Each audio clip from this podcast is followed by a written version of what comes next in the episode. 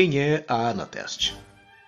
A Associação Nacional dos Técnicos em Segurança do Trabalho é fruto de um antigo sonho de seu atual presidente, Armando Henrique, e de mais alguns prevencionistas, TSTs, que, em 1 de dezembro de 2020, teve a sua ata e estatuto protocoladas para registro da eleição realizada em 7 de novembro do mesmo ano, oficializando assim a sua criação.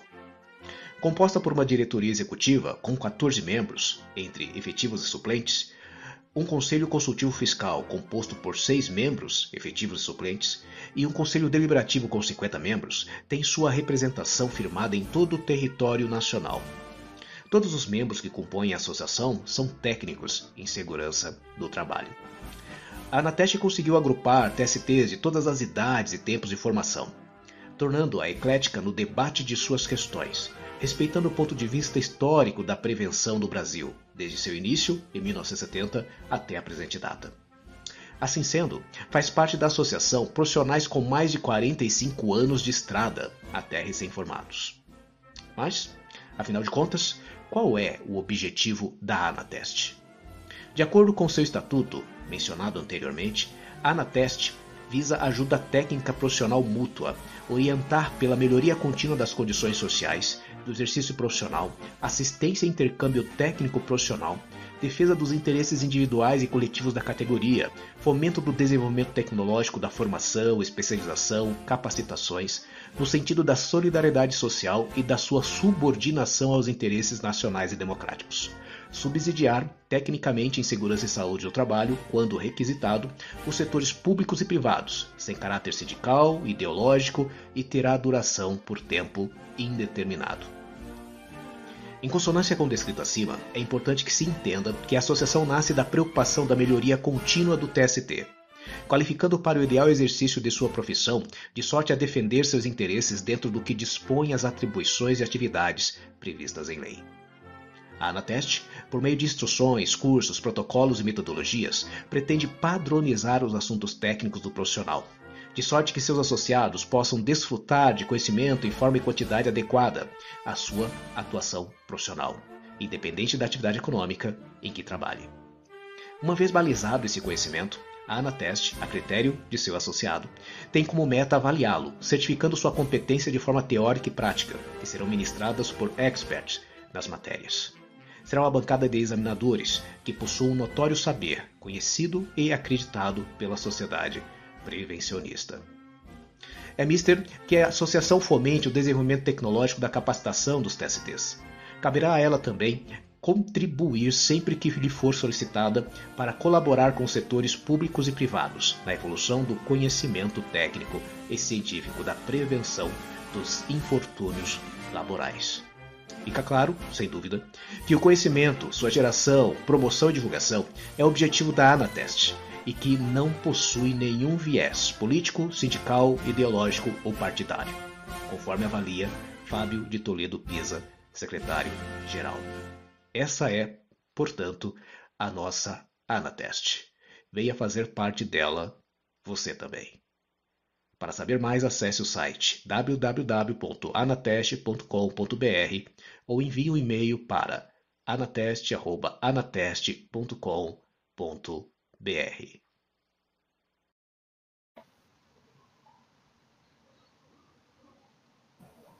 Boa noite, olá, seja bem-vindo, seja bem-vindo a essa live, mais uma live da Anateste, da Associação Nacional dos Técnicos de Segurança do trabalho.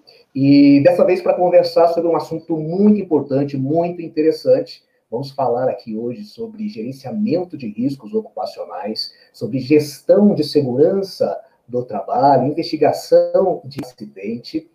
Eu sou Valério Wagner, sou técnico de segurança do trabalho, gestor de segurança e saúde no trabalho, e estarei junto com Fábio de Toledo Pisa. Deixa eu chamar o Fábio aqui para conversar com a gente, também para fazer parte dessa live.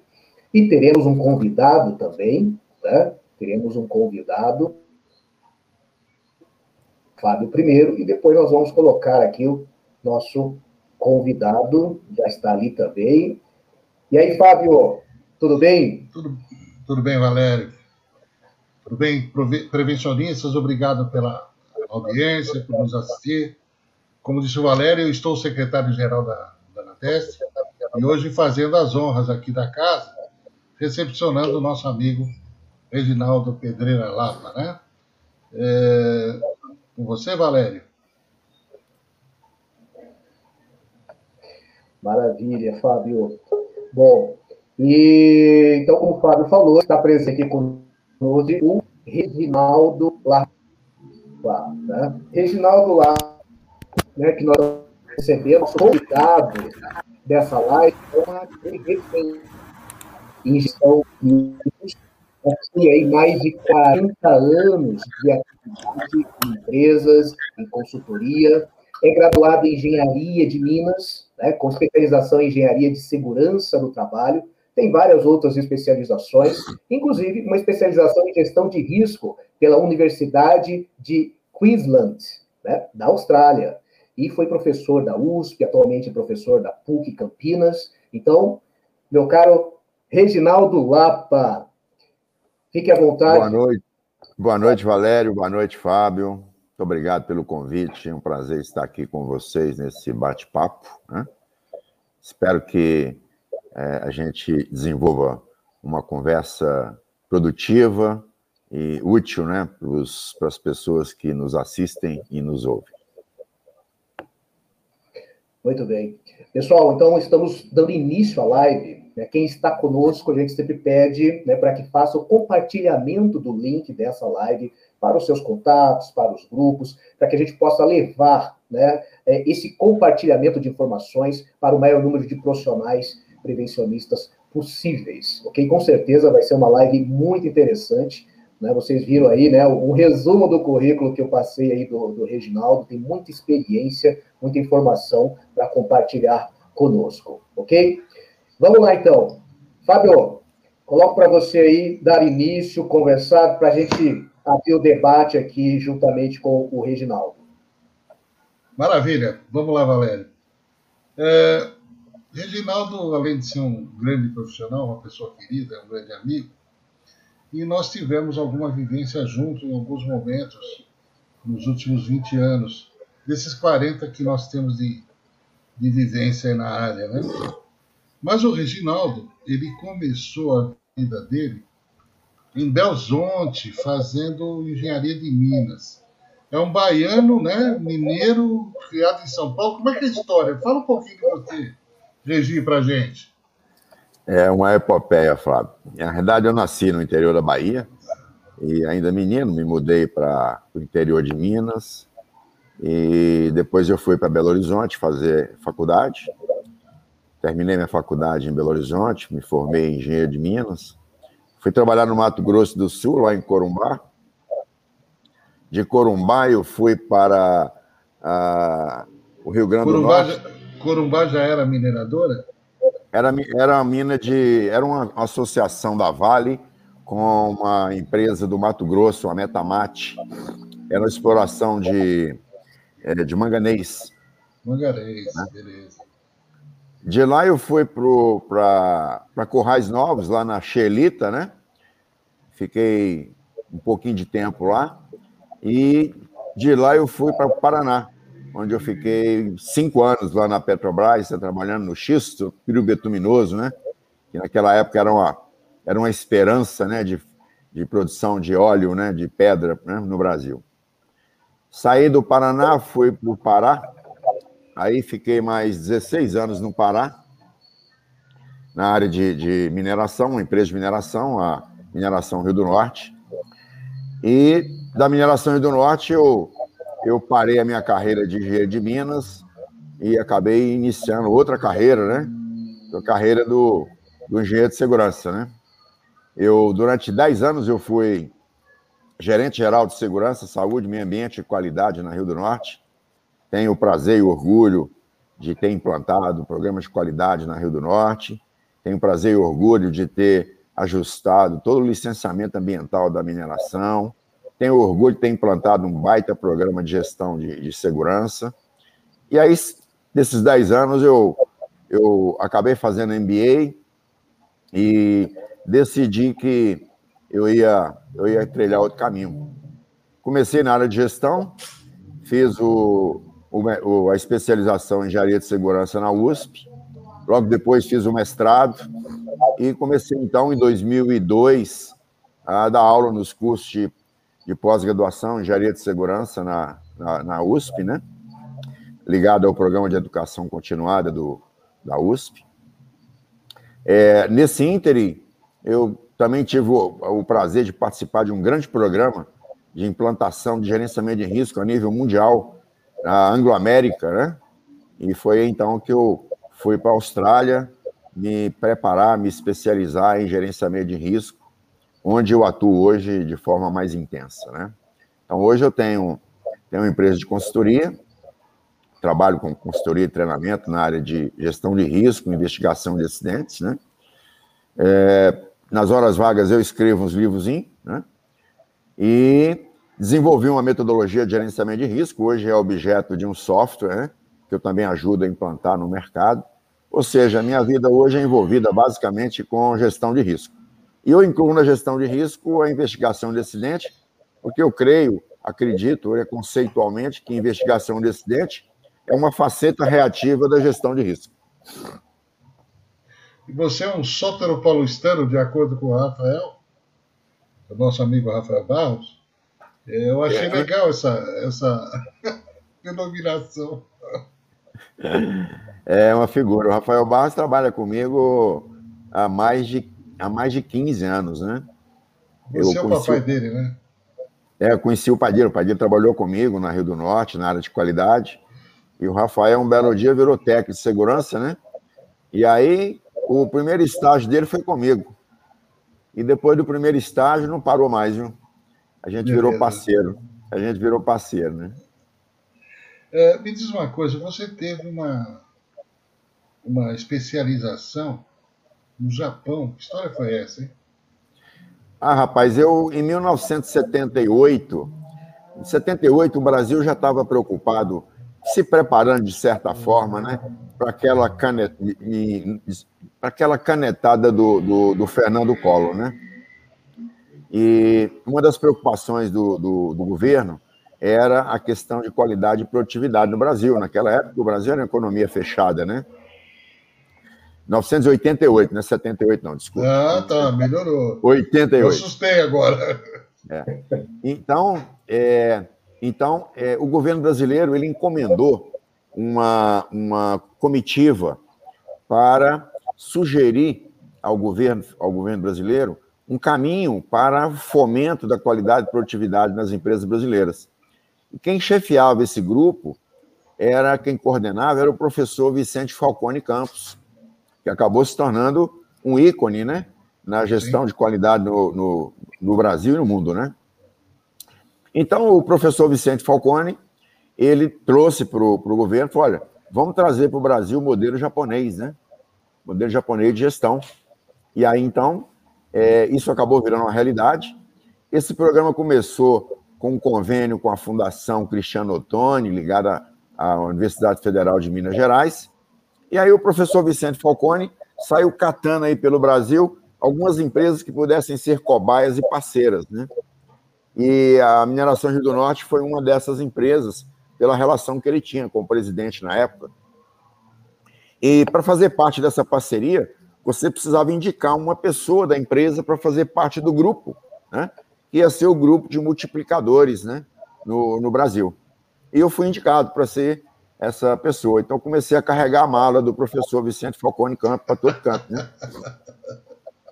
ah, que beleza. E depois você vindo de lá, Pois é. Você aí veio, veio com a teoria, né, do 5S. É, não, aí eu vou te contar a história, né? Aí, é, a primeira coisa, eles trouxeram um, um japonesinho para o Brasil chamado Ishiro Miyauchi, e ele deu uma aula para gente de 5S. Ele falava assim: a gente começa a arrumar a casa limpando. É? Era uma metáfora dele, né? E limpando significa 5S, né? Ensinou para gente o que era 5S, né? mas conceitualmente, né? E aí nós voltamos para a empresa com, aquela, com aquele conhecimento, falando assim, e agora, o que, é que eu faço com isso, né? Como é que implanta isso, né? E aí, então, nós fomos para o Japão aprender que, como é que faz 5S, né? Eu, eu aposto, eu acredito você que é, Toninho tá aí que não deixa eu mentir sozinho, né? Mas assim, nós no Japão eu só vi coisa boa, bem feita, fábrica limpa, tudo arrumado, é, só coisa maravilhosa. Mas bibliografia de 5S não tinha, não. Aqui já tinha entrado na, na, no DNA das pessoas, não tinha livro, não tinha apostila, não tinha nada escrito. Aí nós voltamos frustrados, né? E aí, junto com o time que trabalhava comigo, na época, o Antônio Mendes, né? Nós, então, desenvolvemos uma metodologia própria para implantar o 5S, que acabou virando o livro que nós escrevemos. Eu, Toninho e o José Flávio. Nós publicamos o livrinho de Praticando os Cinco Sensos, que foi a experiência que nós tivemos na Rio do Norte. E fez um sucesso esse livro, né? Fez, esse livro rodou muito. Nós não ganhamos dinheiro com ele, não, né? Porque o, quem ganhou dinheiro foi a editora, viu? Nós mesmo não. Não, mas, mas foi, foi é, um, é um livro. Olha, a última vez que eu vi, ele estava, acho que na oitava edição. A gente não sabe porque as editoras não, não prestam conta para gente, né? Então. Ah, isso acontece só no Japão, no Brasil não. É, só no Japão. No Brasil não acontece isso, não. É vero. Essa foi a história de 5S. Agora, você tinha um trabalho muito bom, você comentou aqui, inclusive, de é, certificação, de certificação de sistemas de gestão. Você faz um trabalho diferenciado, né, Reginaldo? Você começou isso enquanto empregado ainda da, da MRN, né? Quanto tempo você ficou em Trombetas? 16 anos. Virgem Maria. Virgem Maria. Para chegar em Trombetas de Belém a Trombetas, 24 horas de barco. É, é, uma, é, é difícil acesso, é verdade. No meio da floresta amazônica. É um esconderijo do mundo, viu? E você ficou 16 anos lá, se escondendo de quem lá, meu amigo? Rapaz, na realidade não foi, não foi esconder, não. Foi uma sorte que eu tive na vida de ter sido convidado para ir trabalhar lá que foi uma das fases melhores da minha vida, do ponto de vista pessoal e profissional. Grandes presidentes você teve lá? É grande empresa, até hoje é uma grande empresa, uma empresa que eu tenho orgulho muito de dizer que eu trabalhei lá, né? E que eu ajudei também a construir a história daquela empresa, né? Bom, então vamos voltar a falar da, do sistema de gestão. Vamos você lá. Implantou, você criou um modelo de sistema de gestão. Você, você é muito inventivo, mas conta para gente. Pois é, Fábio. Nós, eu, eu comecei com a gestão na época da qualidade. Então, quando eu comecei a trabalhar no programa de qualidade, eu acabei é, gostando né, e ganhando apego ao tema gestão. E aí, então, eu acabei virando gestor, né? Eu era, eu era o gerente de segurança, de saúde, meio ambiente e qualidade da Rio do Norte naquela época, né? E eu acabei gostando disso e comecei a estudar bastante isso, né? Tanto que eu fui duas vezes para o Japão, uma delas fazer uma, um curso bem especial, né? Em ferramentas de, de qualidade, especificamente ferramentas de gestão. E logo depois eu acabei fazendo um MBA na Dom Cabral, que me deu uma bagagem muito boa, né? Quando eu, quando eu estava nos últimos anos da Rio do Norte, eu acabei participando de um programa de certificação na 18 mil, desculpe, na 14.001, né? E aqui também me deu um, uma bagagem boa, né? E quando eu saí, eu acabei virando consultor. E eu fui me dedicar exatamente à implantação de é, 18.001, que na época não tinha ninguém, era uma norma nova. Você tem ideia, ela foi lançada em 1999. Eu saí da Rio do Norte no ano 2000. Então, você não tinha profissionais ainda preparados para entender gestão dentro das organizações. Porque até então, a gestão de segurança das organizações, entre aspas, né, era basicamente o cumprimento de requisito legal. Era fundamentalmente cumprimento de requisito legal. Exatamente. Então, você não tinha o foco de gerir essa disciplina, gerir esse contexto, como você gere hoje custo, como você gere qualidade de produto, como você gere é, o, o, lado financeiro da sua empresa. Você não tinha essa abordagem. Ela está começando a aparecer agora. Ela está começando a emergir o, o foco de incluir, não só incluir a gestão de segurança nas organizações, mas incluir isso dentro de uma abordagem estratégica, não dentro de uma abordagem só operacional. Falou aí, a tua língua, hein, Valério? Oi? Falou a língua Fábio, do Valério. Não, deixa, deixa eu só tirar uma curiosidade aqui com, é, com o Reginaldo, antes de gente falar de gestão, de GRO. É, como que você faz uma, um curso em, no Japão, com a língua? Era em inglês? Como que funcionou isso aí? É, a gente tinha tradutor simultâneo. Então, você tinha, você tinha tradução. Eu fiz dois cursos. Um deles, um deles nós tínhamos um tradutor do japonês para o português. Ele era exclusivo, porque, na realidade, era um convênio que o, o, o Ministério da, da, das Relações Exteriores tinha com o Ministério do Japão. Então, a gente ia através desse convênio e dentro do programa você tinha alojamento, você tinha alimentação, você tinha passagem aérea e você tinha a, o tradutor. Claro que você tinha um custo muito pequenininho por tudo isso, né? mas era, era um, um eu diria para você que era um presente mesmo, né? Fazer esse curso, né?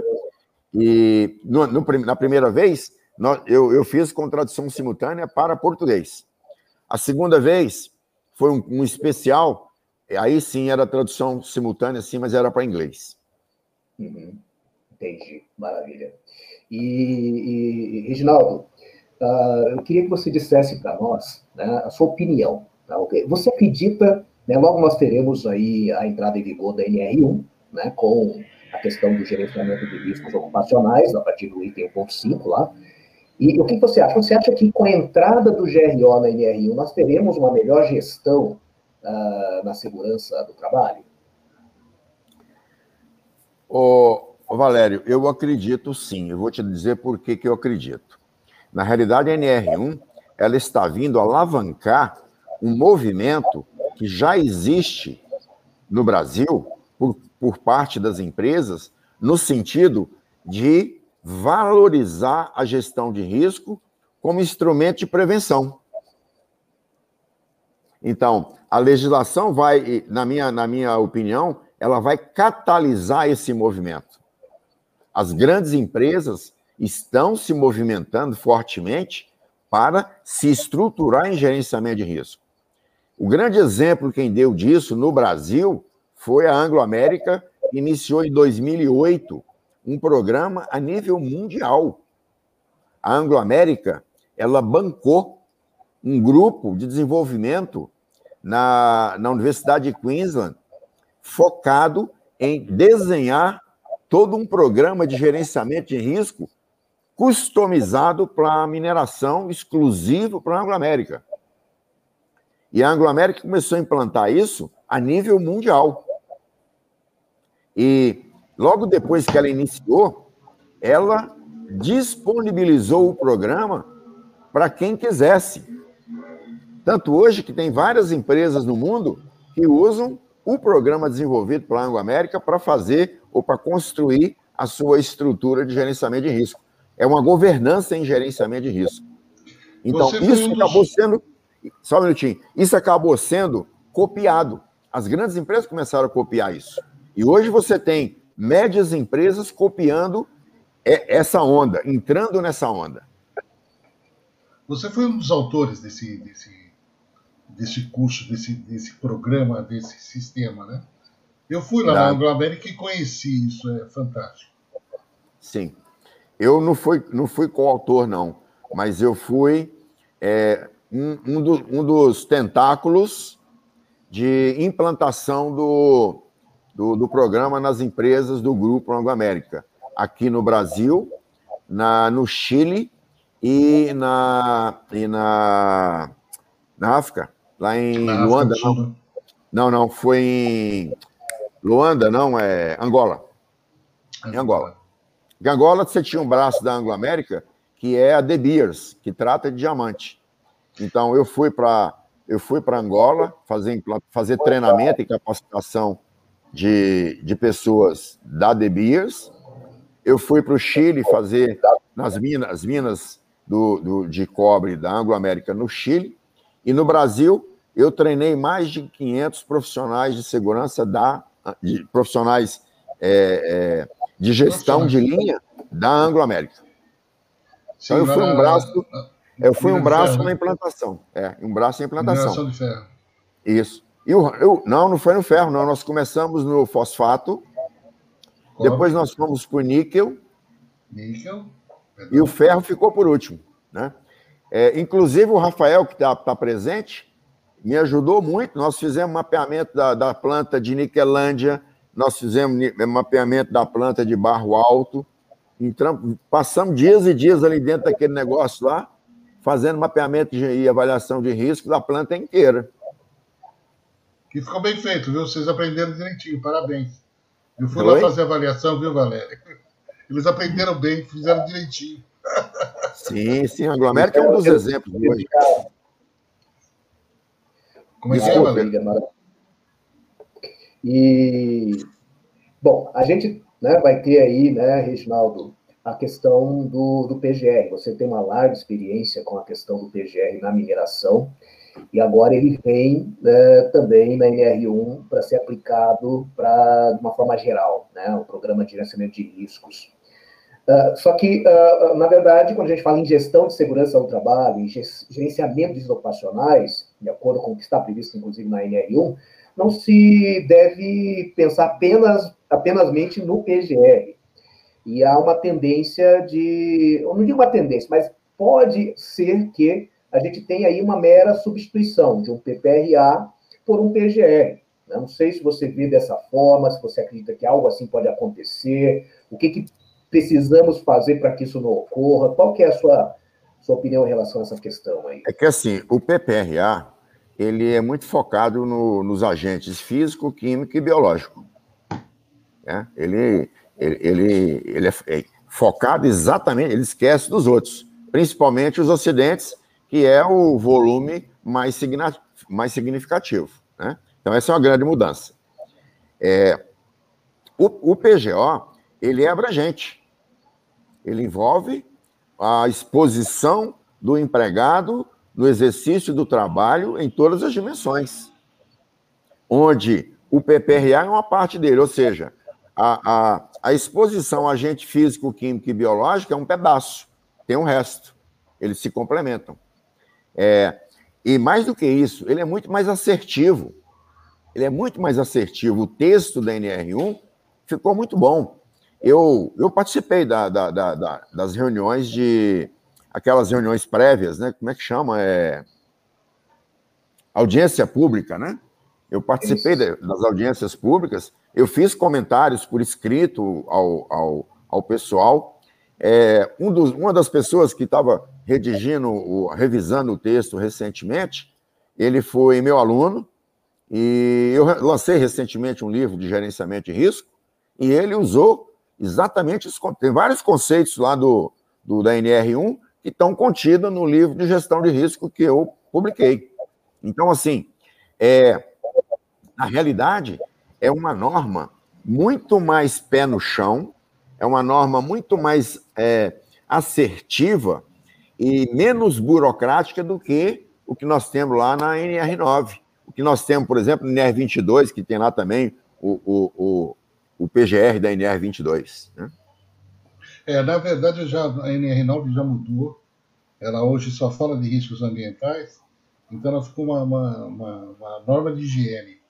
É, o PPRA deixa de existir daqui a pouco. É isso mesmo. Mas, NR, mas... A, o PPRA ele é muito mais higiene ocupacional higiene. Do, que gestão, do que prevenção.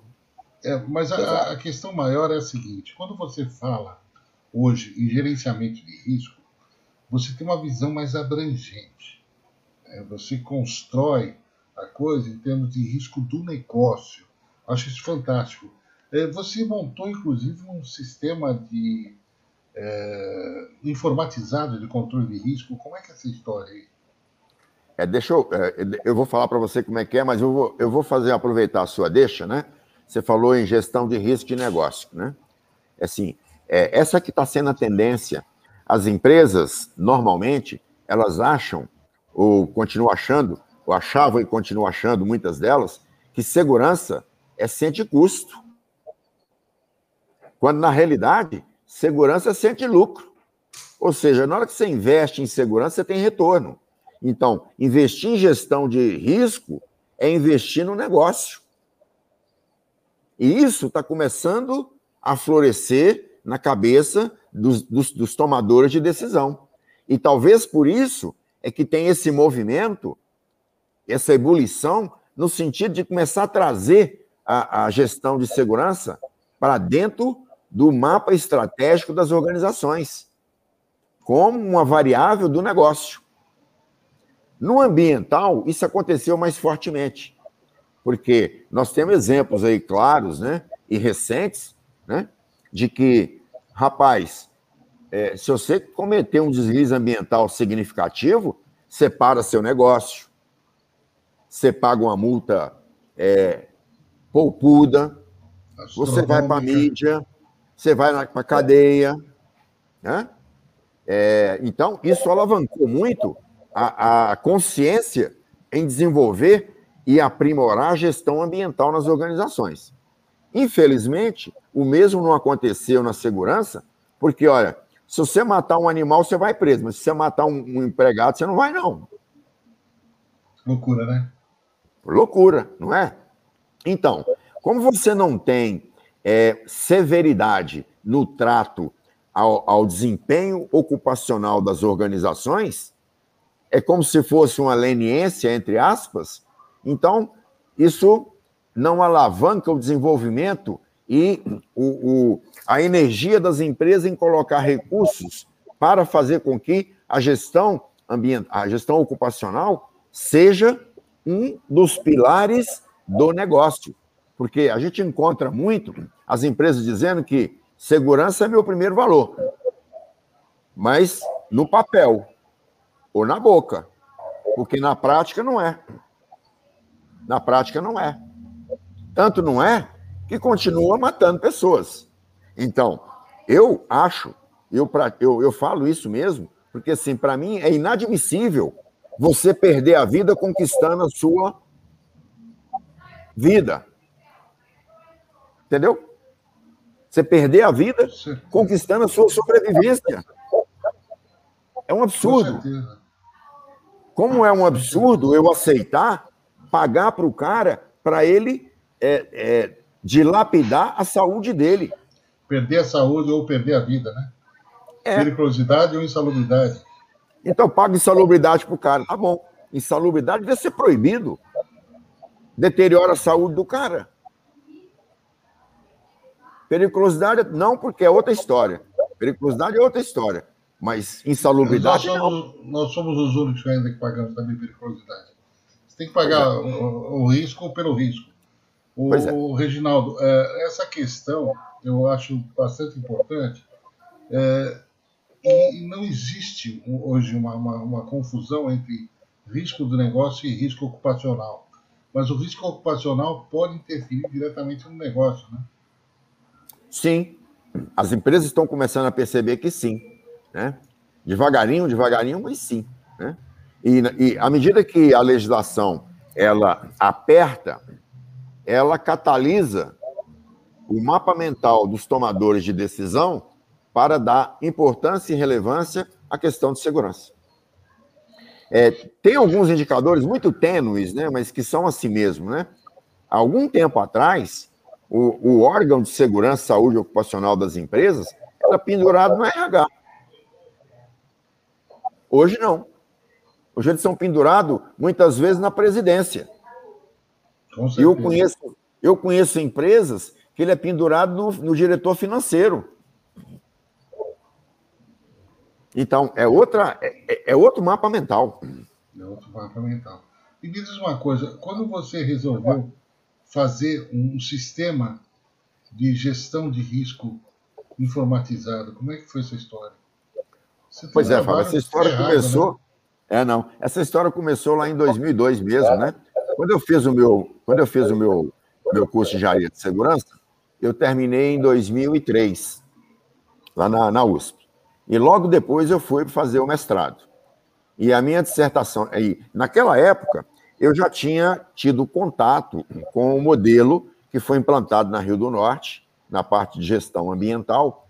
E aí eu comecei a, a adaptar aquilo para gestão ocupacional. Comecei a desenvolver um modelozinho. Né? E em 2002, eu, meu primeiro cliente como consultor foi a Embraco, compressores lá em Joinville. E a Embraco topou ser cobaia. E então eu comecei a implantar isso lá na Embraco, porque eles queriam se certificar na 18001 também. E eu comecei a implantar o modelo de avaliação de risco dentro da Embraco. Em paralelo, eu comecei a fazer o meu mestrado. E aí, então, eu trouxe para o mestrado essa experiência. Então, a minha dissertação de mestrado foi exatamente o modelo de gerenciamento de risco é, criado e validado com a experiência da Embraco. Aí eu criei um método validado com a experiência e, inclusive, patenteei, ele é patenteado hoje. Né? Muito... Você foi premiado com esse método, não foi? Fui, eu recebi um prêmio da, da, da, da Espanha, Instituto Ibero-Americano de Seguridade, é, como empreendedor criativo. Que chique, hein? É, que foi a apresentação do, do, do método. Mas, continuando, né? É, nesse início, a gente trabalhava só com planilha Excel. Então, quando você pega uma empresa menor, planilha Excel funciona, né? Você começa a aumentar o volume, aí a coisa começa a pegar. Nós tínhamos implantado na planta de, da Embraco aqui no Brasil só. Aí daqui a pouco a Embraco quer implantar isso aqui lá na China, quer implantar na Eslováquia, quer implantar no México, quer implantar nos Estados Unidos. Como é que faz isso com planilha Excel? É complicado. E aí, a gota d'água foi a Vale.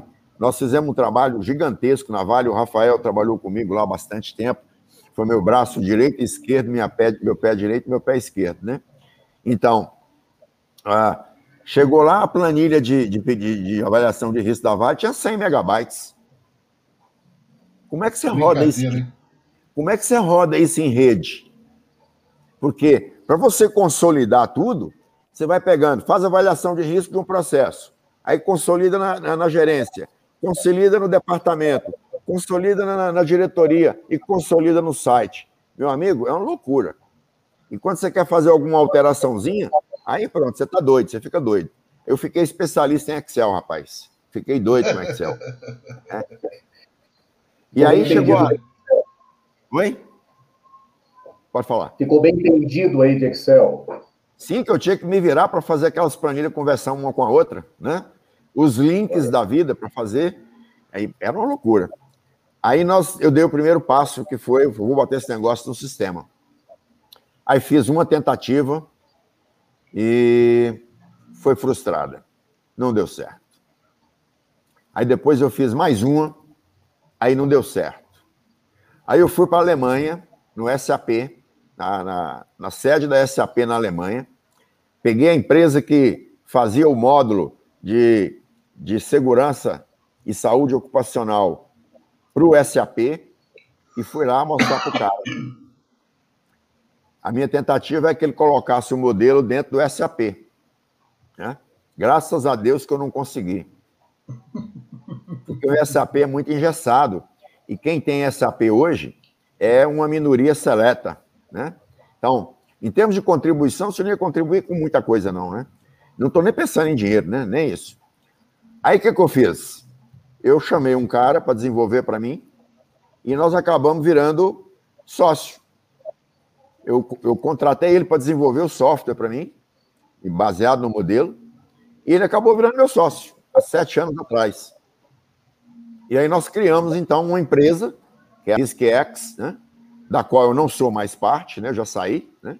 Hoje eu sou suporte técnico da empresa, não sou mais sócio, mas durante seis anos eu fui sócio dela, e nós então desenvolvemos uma plataforma via web que trabalha é, em nuvem, é multilíngua, hoje ela fala chinês, eslovaco, espanhol, italiano, português, inglês e que mais? Acho que só, por enquanto só. São sete idiomas, né?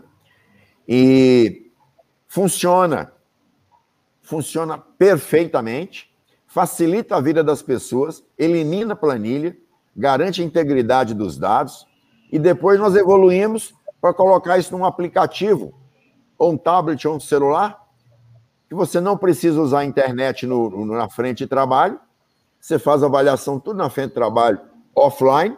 Quando você chegar no escritório, você sincroniza e atualiza o seu sistema. E o gestor tem o seu celular na mão com os indicadores dele lá, ó, ele sabe o que está rolando. Isso você democratiza a gestão. Isso facilita você levar a segurança como um, uma das dimensões de gestão do negócio. Que aí o gerente, o, o supervisor gerencia, o, o gerente gerencia, o diretor gerencia, o presidente gerencia. Quer dizer, isso para quem quer atender NR1 hoje é um melzinho na chupeta. É verdade. A gente tem tido muita procura de empresas por conta da NR1.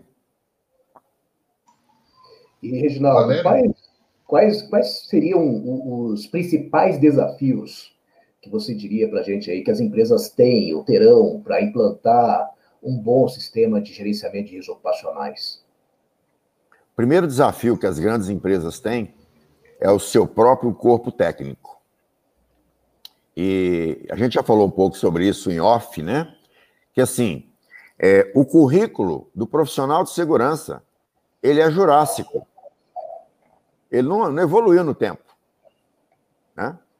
Aí, segundo, é, a, a, a, abordagem de gestão, de gestão de segurança, que não é gestão, né? A abordagem de segurança no Brasil durante muito tempo, e ainda hoje ainda tem muito, é legalista.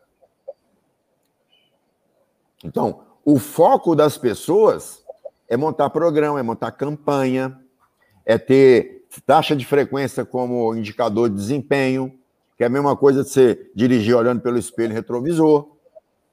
E aí, a mentalidade dos profissionais de segurança não evoluiu. Não evoluiu. E aí, é, você tem uma derivada disso. Quem são os formadores dos novos profissionais de segurança nas escolas do Brasil? Essa galera. Essa galera. E aí, ele está formando os profissionais com a mesma mentalidade que ele tinha. E aí, Exato. esse grupo é o primeiro grupo a ser avesso à mudança. Ontem eu tive uma experiência muito interessante, que eu estava dizendo para um cara assim, peraí, meu irmão, eu estou reclassificando aqui seus controles dentro da hierarquia de controle. Então, chuveiro lava-olho não é medida de engenharia, não. Chuveiro lava-olho é EPI. O chuveiro lava-olho não impede que a, coisa pinga no olho do cara, não. Chuveiro lava-olho é para diminuir a consequência. É igual o capacete, meu amigo. O capacete não impede que caia nada na sua cabeça, não. Ele só diminui a consequência da queda. É igualzinho. Isso é conceito. E isso é difícil do cara entender. Porque a vida inteira ele chamou aquilo, nem de engenharia ele chamava, ele chamava de controle coletivo, que nem existe mais. Entendeu? Então você pega empresas, você pega as empresas hoje, os profissionais de segurança das empresas, eles precisam evoluir. Eles precisam se atualizar em termos de, de, de, de conhecimento da evolução que a segurança está tendo ao longo dos anos. Novos conceitos, né? Conceitos. Nós temos aí. Exa exatamente. Então, você pega hoje uma matriz de risco, uma empresa, está lá assim, ó. É perigo. Não, então, está. É risco, perigo, dano, probabilidade, severidade, risco. Aí tem uma coluna, controle. Aí tem lá assim, risco residual. Essa é uma briga que eu tenho muito grande, né? O nego fala assim, chama de risco puro. O que é risco puro? Risco puro é risco sem controle. Não existe risco sem controle, meu amigo. Não existe. O risco está associado com controle. Tem que estar. Tá. Como é que você vai calcular a probabilidade do cara morrer atropelado na rua, né? Se você não põe um controle? E se o cara atravessar na passarela? A probabilidade é uma. E se ele atravessar no, na faixa só? A probabilidade é outra. Eu não consigo tirar o controle dali. Eu tenho que, eu tenho que considerar o controle na hora que eu for avaliar o risco. Não tem risco puro. Risco puro eles inventaram um tempo atrás para poder provar para o empregador, ó, se você não botar controle, o risco é altíssimo. Se você botar controle, o risco diminui. Era muito mais para justificar investimento do que qualquer coisa. E aí isso ficou na cabeça das pessoas. E os caras não tiram isso da cabeça. Não tira. Reginaldo, nós estamos aqui caminhando para o último quarto da nossa live. E eu queria ainda abordar um outro assunto, eu acho que o tema é fantástico, mas eu queria que você complementasse. Dentro do controle de risco, você enfatizou que a investigação de incidentes é uma coisa primordial. Ah, você, inclusive, tem livro a respeito, né? Fala um pouquinho para a gente sobre isso. É, eu, eu, eu, meu mapa mental, investigação de acidente é complemento da gestão de risco. Então, eu acho que investigação de, de incidente ele é uma gestão de risco reativa. Se você pensar comigo junto, né? Qual o propósito de uma investigação? Identificar o que aconteceu, como aconteceu, por que aconteceu. Para quê? Para evitar a chance de recorrência, a probabilidade dele acontecer de novo. E às vezes, no conjunto de ações que eu faço depois da investigação, depois que eu identifiquei as causas, eu ainda, às vezes, tenho ações que até diminuem a severidade da consequência caso o evento ocorra. Então, se você pegar assim, ó, a, o propósito da investigação é diminuir a probabilidade de recorrência e ou diminuir a severidade da consequência caso ocorra de novo.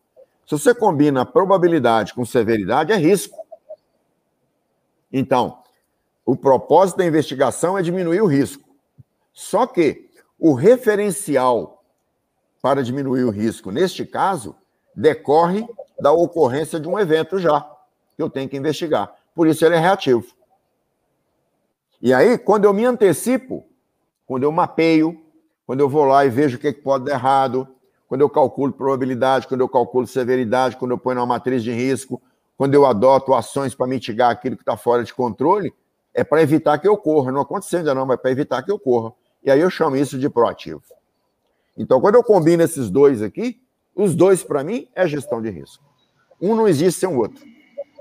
Agora, você tem um livro que você apresentou uh, diversas modalidades de investigação de incidentes, pelo menos as mais conhecidas do mundo. Foram uma pesquisa de três anos, é isso? Sim, foram três anos juntando bibliografia. Na época eu era professor dessa disciplina na USP, e na época era a única, era a única universidade, eh, era o único curso de formação de profissional de segurança que tinha essa disciplina, porque o coordenador me deu essa disciplina, né? Que eu gostava disso, e ele me Sérgio. deu essa disciplina. O Sérgio, exatamente. E aí, então, eu tinha dificuldade de, de prover é, bibliografia para os alunos, porque é tudo disperso. Você tem um, um lugar você encontra um, um handbook lá de Rasop, no outro você encontra um handbook de FEMEA, no outro você encontra um handbook não sei o quê, aí um, um, um, um alfarrábiozinho tem lá uma descrição de uma ferramenta, no outro tem outra. Então, o meu trabalho todo foi garimpar o que tem, passar isso na peneira, tornar isso mais. É, mastigar isso, palatável, mastigar isso, né? E criar uma linha de raciocínio. A grande, o, o grande lance do livro foi assim: ó, ele tem outras abordagens, mas a abordagem principal é assim: ó, eu elenquei teorias e modelos de gênese porque foi em cima da teoria de gênese de acidente e a teoria de modelos de gênese é que se criaram os métodos. E aí, depois que eu mostrei para o cara as teorias, é, os modelos, aí eu fui apresentar para ele as, as ferramentas ou a, as metodologias ou os métodos para poder fazer uma investigação, não, uma análise né, para fazer análise, não investigação, para fazer análise. Bom, acontece que é, peguei, evidentemente, as mais, as mais utilizadas, criei um, um como fazer, criei, é, elenquei os pontos fortes, as fragilidades de cada um e fiz um exemplo de cada um para ficar didático. Além disso, eu comecei a identificar, porque eu trabalhei muito tempo investigando acidente é, como consultor, as empresas começaram a contratar pessoas externas às empresas para fazer investigação. exatamente para garantir a, a é, como é que chama? É, é, é garantir é, a não contaminação da investigação. Né? Isso tem uma palavra no, na auditoria que é independência. Né? Garantir a independência do cara que está investigando. E aí, eu comecei a perceber que, assim, os caras que faziam investigação, um dia era o gerente A, outro dia era o gerente B, outro dia o gerente C, outro dia o supervisor A, outro dia o supervisor B. Tinha lá até o apoio do pessoal de segurança, mas aí, cara, era um Deus acuda. E se você botasse três grupos para fazer a mesma investigação, você ia encontrar três resultados diferentes. Aí eu criei um ritual, que é um processo passo a passo, cujo propósito é simples: é garantir a reprodutibilidade do resultado. Isso só garante isso se você processualizar. Exatamente. E você está com um livro saindo agora do Prelo, foi revisado, é isso? Isso. É, na realidade, os dois, né?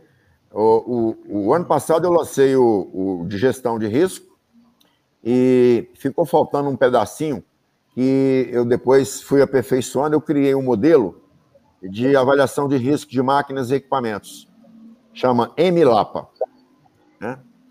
É, e esse modelo eu criei porque o HRN ele é péssimo para avaliar. Ele é péssimo.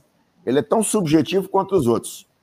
Então, eu acrescentei na revisão de 2021, eu acrescentei a sugestão de um modelo para avaliação de risco em máquinas e equipamentos, baseado no mesmo método que eu desenvolvi há, há 20 anos atrás. E, e aí, eu aproveitei a oportunidade da pandemia, que tem tempo sobrando, né?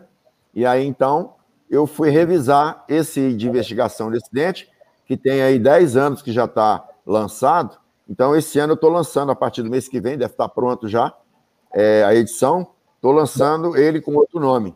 Aprenda com o incidente. É uma revisão do anterior. Né? Certo. O Rafael está reclamando que ele não recebeu os livros até hoje.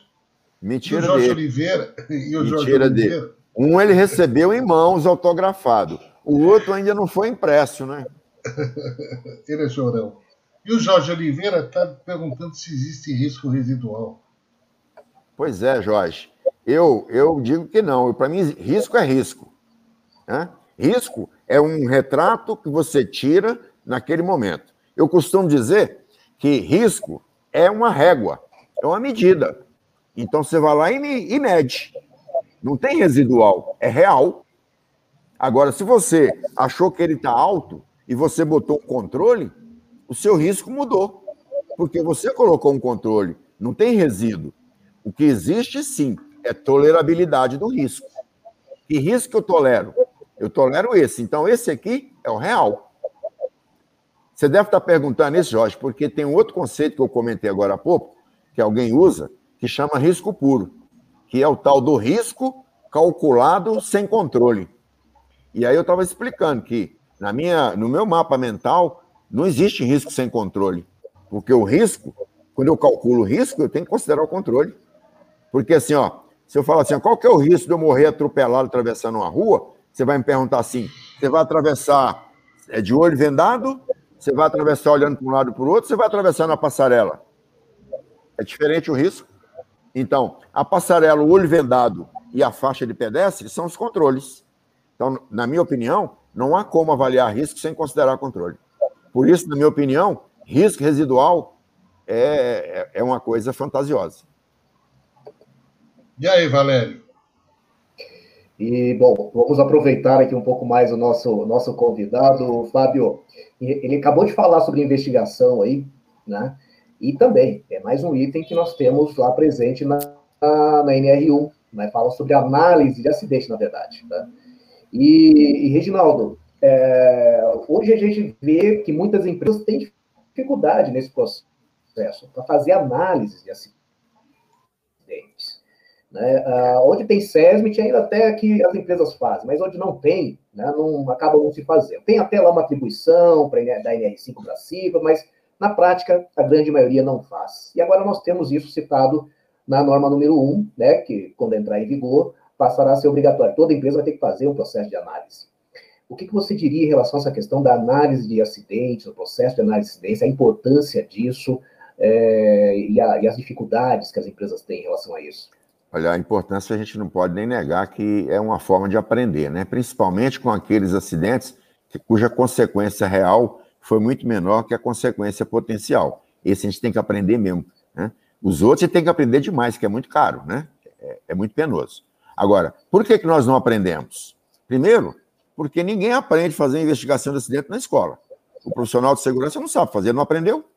Ele aprende aonde? Na prática, no dia a dia. E, bom, quando você tem 300 acidentes para analisar por ano, aí você tem uma oportunidade muito boa de aprender, né? Agora, você não tem método. Então você vai fazendo por tentativas, erros e acertos. E aí, você incorpora aquilo daquele jeito e fica tudo bem.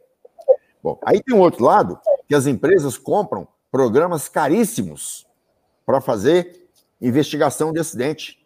E aí, elas banalizam a ferramenta, porque, meu amigo, se você tiver em casa só um martelo, tudo que você enxergar vai parecer um prego. Você tem que ter um martelo, uma chave de fenda, um alicate. Né? Então, as empresas banalizam as ferramentas, tem ferramentas boas, mas elas banalizam. Então você pega uma coisa insignificante e o cara é obrigado a usar aquele ritual todinho. Aí, banalizou, sabe o que o cara faz? Ah, meu amigo, eu tenho mais o que fazer. Eu faço para inglês ver. Eu não faço usa mais. Não usa mais. É, então tem, tem esse aspecto, né? Tem um aspecto de formação. E aí, Fábio, né? É, a gente estava falando sobre. Vocês estavam falando sobre o, o, a live que vocês tiveram outro dia, sobre capacitação, né? Vamos botar no currículo dos profissionais de segurança uma disciplina objetiva de investigação e análise de acidente. O cara começar a, a chegar na empresa já sabendo fazer isso. Perfeito. Extremamente importante e necessário. É muito é importante. Nós temos essa grande defasagem nas instituições né, no, no, uh, de ensino em relação à segurança do trabalho. Realmente seria nesse processo aí de melhoria né, da, do conteúdo para a formação dos profissionais, isso tem que ser é, inserido, com certeza. Há uma defasagem muito grande em relação a isso. É, vai ser um passo Bom, gigantesco, eu acho. Estamos quase chegando ao final aqui. É, Reginaldo, Fábio. E só para fechar, para a gente finalizar aqui, eu gostaria de fazer uma última pergunta para o Reginaldo. Reginaldo, para que o GRO aconteça de uma forma adequada nas empresas, o que, que você acredita que seja necessário? É, eu vou bater na mesma tecla, tá? É, primeiro, é necessário o preparo dos profissionais de segurança para lidar com isso. Preparo conceitual, técnico conceitual. Segundo, é, na minha opinião, é fundamental a aderência das organizações no sentido de criar consciência de que segurança não é sem de custo. E que fazer um, um, um PGO é investir em prevenção existir, investir em perdas. E perdas melhora o negócio. Vou contar para vocês um caso bem interessante, né? De um amigo meu, que Deus o tenha, morreu recentemente de Covid. Ele era diretor da mineração Morro Velho, mineração é, MBR, em Belo Horizonte. Né? É, Fenelon, né? O Fenelon, um dia entrou um cara na sala dele, falou assim, poxa, por que, que você investe tanto em segurança? Ele era um cara defensor de segurança, né? Por que, que você investe tanto? Por que, que você apoia tanto? Ele falou assim: faz o seguinte para mim, pede um levantamento dos últimos 10 anos de índice de acidente, o índice de taxa de frequência e gravidade de acidente aqui na mina, e pediu para outro: traz para mim um levantamento de produtividade nos últimos 10 anos. Aí ele pegou os dois e falou assim: tá vendo aqui por quê? porque o período de maior produtividade dessa empresa foi exatamente o período com a menor taxa de frequência e gravidade. Só por isso. Então, matou a pau. É. Muito se a gente acreditar, se a gente acreditar, agora A outra questão, a, a, terceiro, a, a terceira questão, não adianta fazer norma, não adianta fazer norma rígida se nós não temos fiscalização adequada e apropriada. Ela vai se banalizar. Tanto se banalizar como se banalizou o, o PPRA e o PCMSO. Você liga para o cara, compra pelo zap, ele manda pelo, pelo zap para você. Pronto. Fica assim. Então, se não tiver fiscalização adequada, não vai rolar. É um mico, vai virar um mico. Ou seja, se não houver cobrança, a probabilidade, a possibilidade de não acontecer da forma que deve acontecer fica muito mais difícil. Tá? É por uma razão muito simples para completar, Valério. É, a NR1 vem trazendo uma mudança significativa no gerenciamento de segurança nas empresas. Ninguém gosta de mudar. Mudar é, é sair da zona de conforto. Então, se você não tiver uma alavanca para tirar o cara da zona de conforto, ele não sai. Às vezes eu saio da zona de conforto porque eu acredito. Às vezes é porque eu tenho que ser alavancado mesmo. Exatamente, tem que ser, tem que ser assim. Tem que haver um estímulo. Tem que ter um estímulo para que realmente. Uh, Nem que seja um chicote. Nem que o estímulo seja um chicote. Um, um, um bom estímulo, um bom estímulo. Maravilha. Meu caro Reginaldo. É, bom, Fábio, tem mais alguma colocação aí? Não, eu acho que a gente pode. Tem um monte, só não temos tempo para isso. A questão, eu acho que melhor seria do Reginaldo deixar aqui a sua mensagem. Uh, a Anateste agradece o seu tempo, o seu espaço, a sua aula e faremos questão de poder aproveitá-lo em outros encontros também dentro dos eventos que nós vamos fazer também. Já Legal. que você é um, um, grande professor, né? Legal, Fabião. Eu, eu fiquei muito feliz, satisfeito com, com esse bate-papo. Foi um bate-papo solto, alegre, livre e produtivo, né? Eu gosto de, de discutir esse tema. É, eu, eu, eu, eu digo para meus alunos assim: olha, eu sou um cara felizardo, sabe por quê? Porque eu amo o que eu faço, eu adoro o que eu faço, né?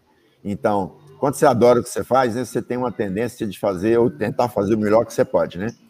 E falar sobre esse tema, discutir sobre esse tema, para mim é fantástico, porque é cada dia eu aprendo um pedacinho, cada dia eu tiro uma coisinha daqui, outra coisinha dali, e vou, e vou, e vou crescendo, e vou evoluindo, né?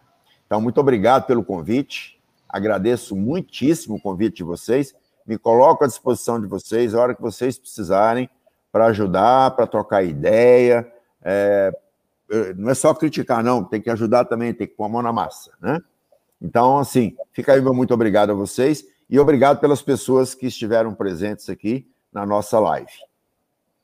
Maravilha. Reginaldo, tá aí então seus contatos, né? Tá aparecendo aí no seu contato do, do Instagram. Se você quiser né, colocar outro contato, o pessoal conversar com você, ou pode ser somente aí pelo Instagram, você quer Pode ser no Instagram, pode ser pelo meu site, tranquilo. Qual que é o site? é www.zeroharm.com.br. Maravilha, maravilha. Reginaldo, Fábio e a todos que acompanharam. Vou digitar ele para você rapidinho, peraí. www. Coloca aí, o pessoal já vai ter acesso. Enquanto isso, agradeço. Agradeço a você que está acompanhando. Em termos de informação, vou dar uma informação para vocês. Eu tenho um blog é muito legal. Ele tem mais de 100 artigos sobre gerenciamento de risco. Chama-se Segurança, sem ser cedilha, né? Tem futuro.com.br. Tem muito material lá, viu? Maravilha, é uma excelente fonte de consulta. Muito bom. Gente, mais uma vez, obrigado. Gratidão a todos que acompanharam. Essa live vai está assistindo aqui ao vivo, pode depois rever novamente. Inclusive, você poderá compartilhar com seus contatos, né?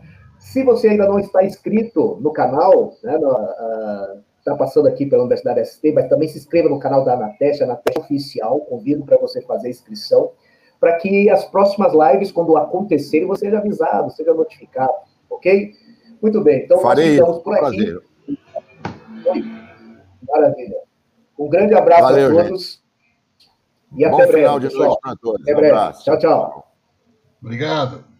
Valeu, Fabião.